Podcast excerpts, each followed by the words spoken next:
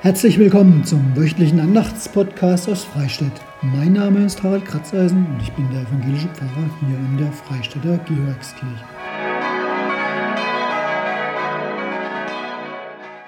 Ja, seid wieder herzlich willkommen zum wöchentlichen Podcast aus Freistadt. Jetzt am Samstag, 11. September für Sonntag, den 12. und die kommende Woche. Allerdings habe ich euch etwas von Anfang September mitgebracht, den Wochenspruch für die erste Septemberwoche. Da geht es nämlich eigentlich ganz herzlich zu und trotzdem frage ich mich manchmal, ja, wie sind wir denn eigentlich so drauf? Und aber hört selber. Aus dem Matthäus-Evangelium, da sagt Jesus, was ihr getan habt, einem von diesen meinen geringsten Brüdern, ich ergänze Schwestern, das habt ihr mir getan. Tja, manchmal nicht so einfach, einem anderen den ich gar nicht kenne, die Hand zu reichen, eine Spende in den Klingelbeutel zu tun oder alte Kleidung weiterzugeben statt wegzuwerfen oder ein Straßenmagazin zu kaufen, das da ein Obdachloser unter die Leute bringen will. Und manchmal, da fällt es einem richtig schwer. Für welchen Spendenzweck soll ich mich entscheiden, wenn ich gerne was hergeben möchte? Und ist es überhaupt richtig, dem Bettler an der Straßenecke etwas in seinen Pappbecher zu werfen? Oder ist die Rettung möglichst vieler Afghanen vor der Herrschaft der extrem islamistisch eingestellten Taliban eine Christenpflicht oder ein politisches Problem, das andere lösen müssen? Manche Entscheidungen, die werden uns nicht abgenommen. Andere, die können wir irgendwie von uns wegschieben oder vor uns herschieben, mal mit mehr und mal mit weniger gutem Gewissen. Doch was uns geschenkt wird, ist die Liebe, die, die von Gott kommt. Und da kommt dann von Gott auch, hey, gib's doch weiter. Wie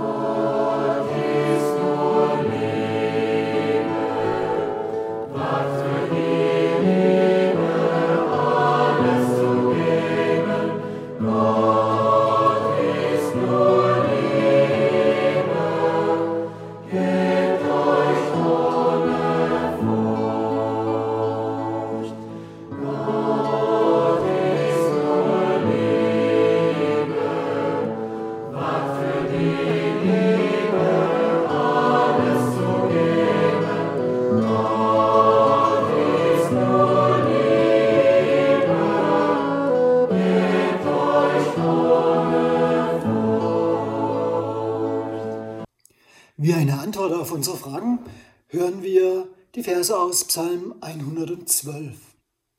Halleluja, wohl dem, der den Herrn fürchtet, der große Freude hat an seinen Geboten.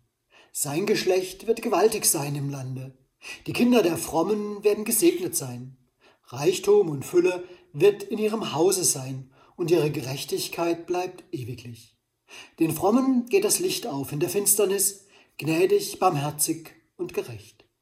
Wohl dem, der barmherzig ist und gerne gibt und das Seine tut, wie es recht ist. Denn er wird niemals wanken, der Gerechte wird nimmermehr vergessen. Vor schlimmer Kunde fürchtet er sich nicht, sein Herz hofft unverzagt auf den Herrn. Sein Herz ist getrost und fürchtet sich nicht, bis er auf seine Feinde herabschauen kann. Er streut aus und gibt den Armen. Seine Gerechtigkeit bleibt ewiglich. Der Frevler wird sehen, und es wird ihn verdrießen. Mit den Zähnen wird er knirschen und vergehen, denn was die wollen, das wird zunichte.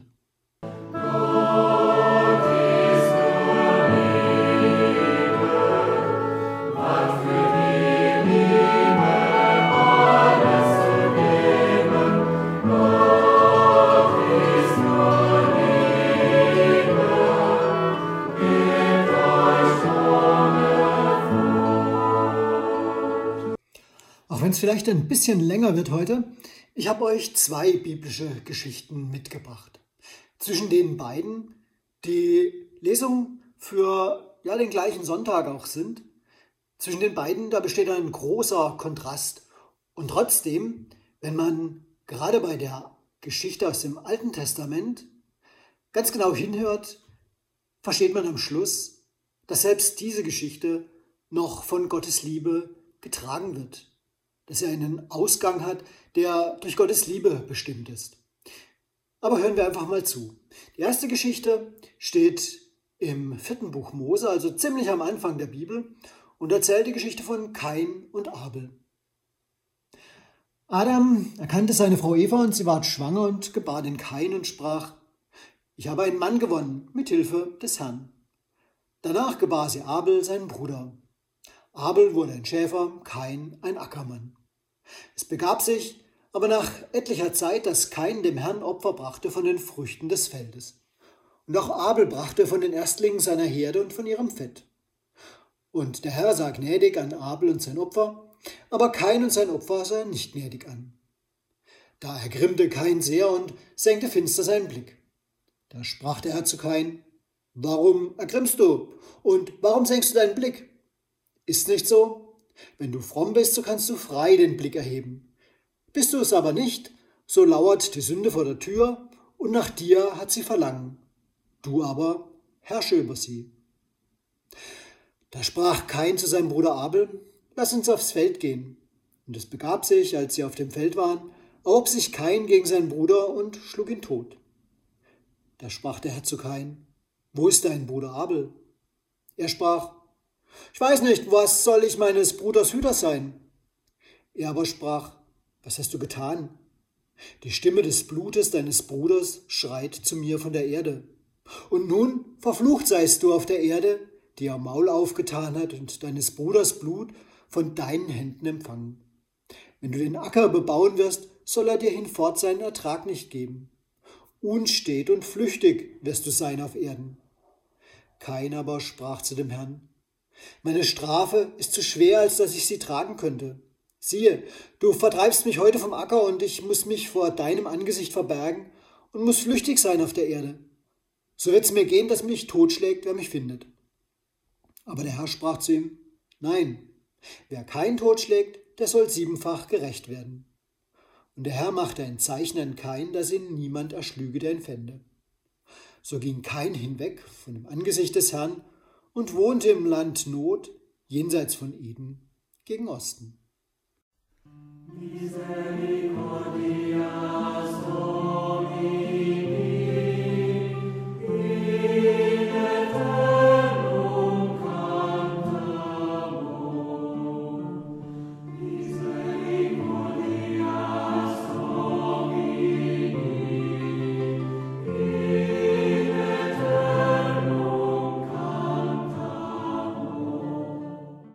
Die zweite biblische Geschichte für heute ist ein berühmtes Gleichnis von Jesus. Das Gleichnis vom barmherzigen Samariter. Im Lukasevangelium in Kapitel 10 da hat Lukas folgendes aufgeschrieben. Und siehe, da stand ein Gesetzeslehrer auf, versuchte Jesus und sprach, Meister, was muss ich tun, dass ich das ewige Leben ererbe? Er aber sprach zu ihm, was steht denn im Gesetz? Was liest du dort? Er antwortete und sprach, Du sollst den Herrn, deinen Gott, lieben von ganzem Herzen, von ganzer Seele und mit all deiner Kraft und deinem ganzen Gemüt und deinen Nächsten wie dich selbst. Jesus sprach zu ihm, Du hast recht geantwortet, tu das, so wirst du leben. Er aber wollte sich selbst rechtfertigen und sprach zu Jesus, Wer aber ist denn mein Nächster? Da antwortete Jesus und sprach, es war ein Mensch, der ging von Jerusalem hinab nach Jericho und fiel unter die Räuber. Die zogen ihn aus und schlugen ihn und machten sich davon und ließen ihn halbtot liegen. Es traf sich aber, dass ein Priester dieselbe Straße hinabzog, und als er ihn sah, ging er vorüber. Desgleichen auch ein Levit. Als er zu der Stelle kam und ihn sah, ging er vorüber. Ein Samariter aber, der auf der Reise war, kam dahin, und als er ihn sah, jammerte es ihn. Und er ging zu ihm, goss Öl und Wein auf seine Wunden, verband sie ihm, hob ihn auf sein Tier und brachte ihn in eine Herberge und pflegte ihn. Am nächsten Tag zog er zwei Silbergroschen heraus, gab sie dem Wirt und sprach, pflege ihn. Und wenn du mehr ausgibst, will ich's dir bezahlen, wenn ich wiederkomme. Wer von diesen dreien, meinst du, ist der Nächste geworden dem, der unter die Räuber gefallen war? Er sprach, der die Barmherzigkeit an ihm tat. Da sprach Jesus zu ihm, so geh und tu es genauso.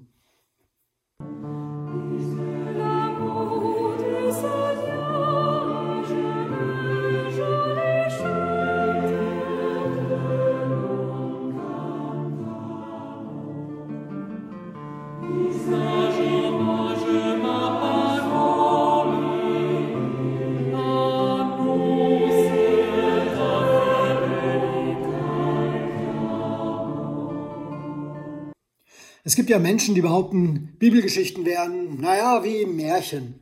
Dabei sind sie so richtig aus dem echten Leben. Ist doch typisch mit uns Menschen. Kaum lesen wir hier am Anfang der Bibel, wie Gott zufrieden seine Schöpfung betrachtet und feststellt, dass alles gut geraten ist, geht's schief. Ausgerechnet das letzte Geschöpf, dem er so viel von sich mitgegeben hat wie keinem anderen Wesen, Ausgerechnet das läuft aus dem Ruder und kann offensichtlich nicht mit der Freiheit umgehen, die es mit auf den Weg bekommen hat. Und so lesen wir schon in Kapitel 4 der Bibel vom ersten Mord. Eifersucht das Motiv. Wenig später lesen wir vom krassen Versuch Gottes, Korrekturen anzubringen. Die Geschichte von der Sintflut. Im weiteren Verlauf der Menschheitsgeschichte hat Gott dann einen neuen Plan. Er versucht es mit Liebe. Ja, und wir Menschen, naja, pessimistisch, pessimistisch betrachtet, bis heute im Großen und Ganzen sind wir beratungsresistent. Mal mehr, mal weniger. Und so manches Mal, da fällt mir ein Satz ein, den ich zum allerersten Mal in der Schule gehört habe. O Herr, schmeiß Hirn vom Himmel. Das war ein Stoßgebet meines Lateinlehrers. Es war weder barmherzig noch leicht gedacht, sondern durchaus hart und fordernd. Er hat mich damals trotzdem irgendwie damit überzeugt. Ja, es gibt Dummheit und Fehlverhalten, da helfen wohl keine Argumente und kein freundliches Zureden mehr. Da würde doch am besten göttliches Eingreifen ganz direkt helfen. Schon so mancher Verkehrsteilnehmer oder in letzter Zeit immer mehr, sagen wir es mal vorsichtig, Meinungen und Ansichten in sozialen Medien haben mich aus der Fassung gebracht. Oh Herr, schmeiß Hirn vom Himmel, habe ich dann gedacht. Naja, das eine Mal, da tat das dann auch und hat mich getroffen. Beim Laufen im Wald, mich ganz direkt. Naja, nicht mit Hirn, hätte wehgetan, aber er traf mich mit der Erkenntnis, du dein genervtes Gerede von Hirn vom Himmel werfen? Ist das eigentlich angemessen? Oder bist du da nicht nur furchtbar überheblich? Schon gut, dass Gott nicht mit Körperteilen um sich wirft. Wäre ziemlich gruselig.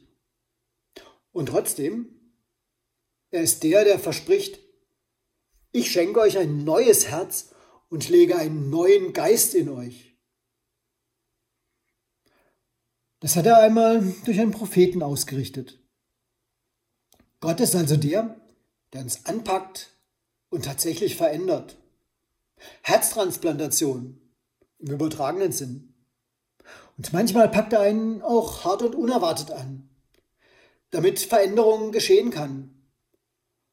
Gott ist der, der Neues möglich macht, der verwandelt und neu anfängt. Naja, Neuanfang ist schön, wir versuchen es regelmäßig zum Jahresanfang. Aber warum nicht auch sonst? Ich erinnere mich, die Satire-Zeitschrift Der Postillon meldete im Juli ungefähr des vergangenen Jahres, dass sich alle Regierungen der Welt darauf geeinigt hätten, das Jahr 2020 aus Sicherheitsgründen vorzeitig abzubrechen. Neujahr mitten im Juli. Einfach neu anfangen, Weg mit Corona, weg mit allen anderen Problemen. Schluss damit, Neuanfang. Und manchmal wäre das richtig schön. Wegen mir auch Böller und Sekt für die ganze Welt, mittendrin. Alles wird anders, besser, neu und gut. Gott verspricht, ich schenke euch ein neues Herz. Ich lege einen neuen Geist in euch. Ich fange neu mit euch an. Seit dem allerersten Anfang. Immer wieder. Ich habe es ja vorhin schon angedeutet.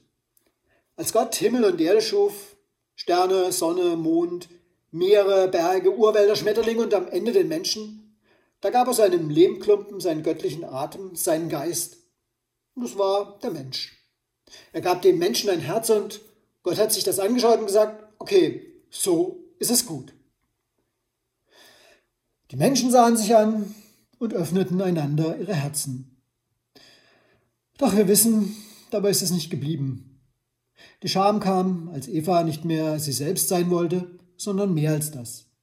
Die Scham kam mit den Machtspielchen und den Schuldzuweisungen.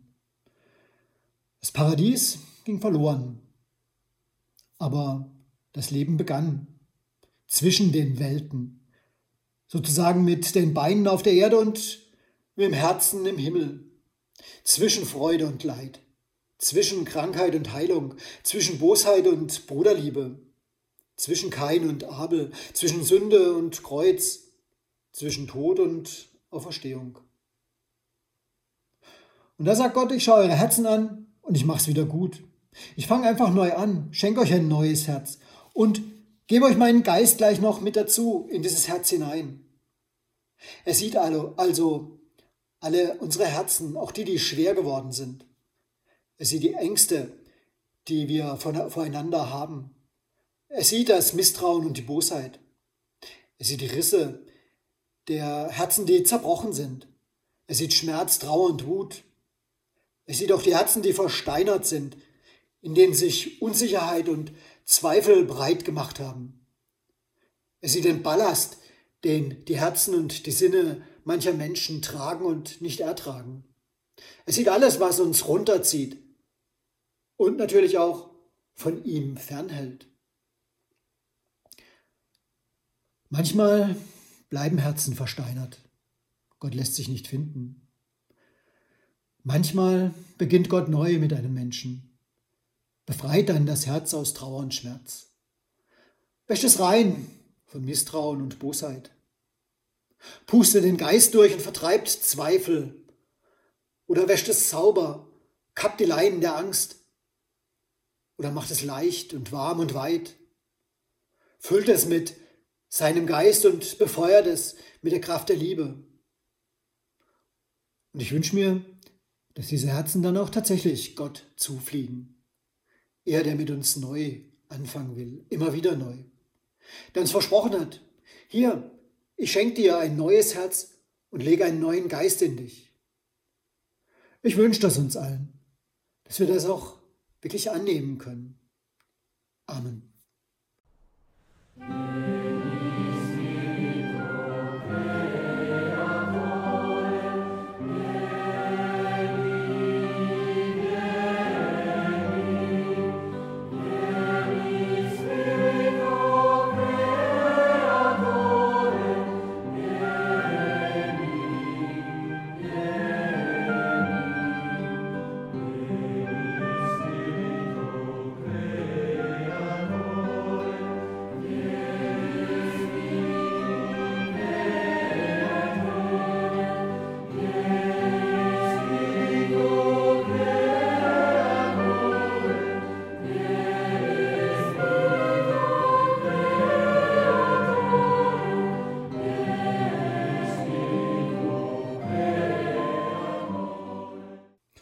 Und wie so oft möchte ich meine Gedanken mit einem Gebet schließen.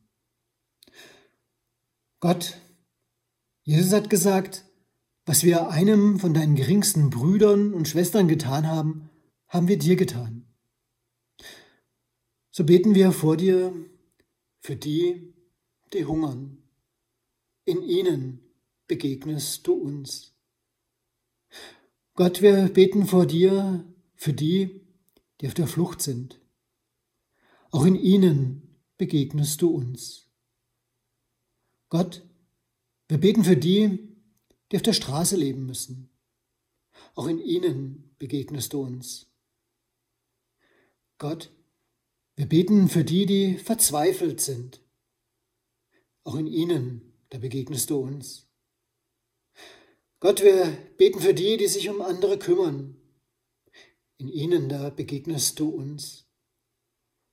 Und Gott, wir bitten dich für uns selber. Begegne du uns mit deinem Geist. Schenk uns offene Herzen dafür. Amen.